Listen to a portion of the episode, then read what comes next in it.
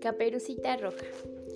Érase una vez una preciosa niña que siempre llevaba una capa roja con capucha para protegerse del frío. Por eso todo el mundo la llamaba Caperucita Roja. Caperucita vivía en una casita cerca del bosque. Un día la mamá de Caperucita le dijo, Hija mía, tu abuelita está enferma. He preparado una cestita con tortas y un tarrito de miel para que se la lleves. Ya verás qué contenta se pone. Estupendo, mamá, yo también tengo muchas ganas de ir a visitarla, dijo Caperucita saltando de alegría. Cuando Caperucita se disponía a salir de casa, su mamá con gesto un poco serio le hizo una advertencia. Ten mucho cuidado, cariño. No te entretengas con nada y no hables con extraños. Sabes que en el bosque vive el lobo y es muy peligroso. Si ves que aparece, sigue tu camino sin detenerte. No te preocupes, mamita, dijo la niña. Tendré en cuenta todo lo que me dices. Está bien, contestó la mamá confiada. Dame un besito y no tardes en regresar. Así lo haré, mamá, afirmó de nuevo Caperucita diciendo adiós con su manita mientras se alejaba. Cuando llegó al bosque, la pequeña comenzó a distraerse contemplando los pajaritos y recogiendo flores.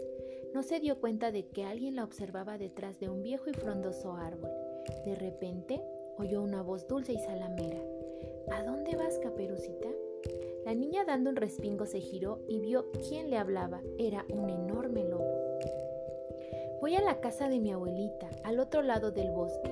Está enferma y le llevo una deliciosa merienda y unas flores para alegrar el día.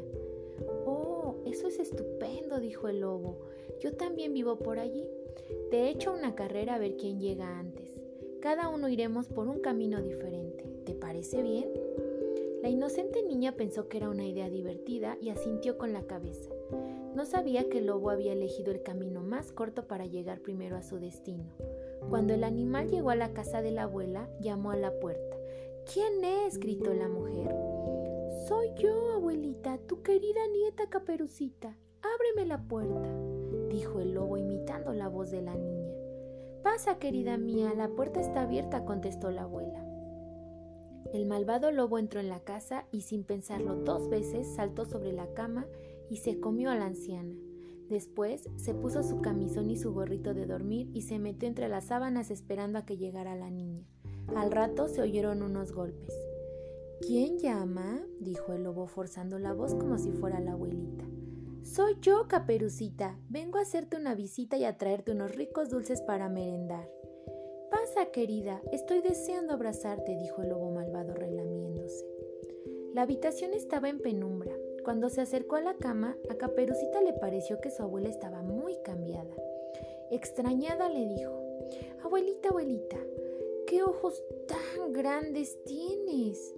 Son para verte mejor, preciosa mía, contestó el lobo suavizando la voz. Abuelita, abuelita, ¿qué orejas tan grandes tienes? son para oírte mejor, querida. Pero abuelita, abuelita, ¿qué boca tan grandes tiene? Es para comerte mejor, gritó el lobo dando un enorme salto y comiéndose a la niña de un bocado. Con la barriga llena después de tanta comida, al lobo le entró un sueño que salió de la casa, se tumbó en el jardín y cayó profundamente dormido. El fuerte sonido de sus ronquidos llamó la atención de un cazador que pasaba por ahí.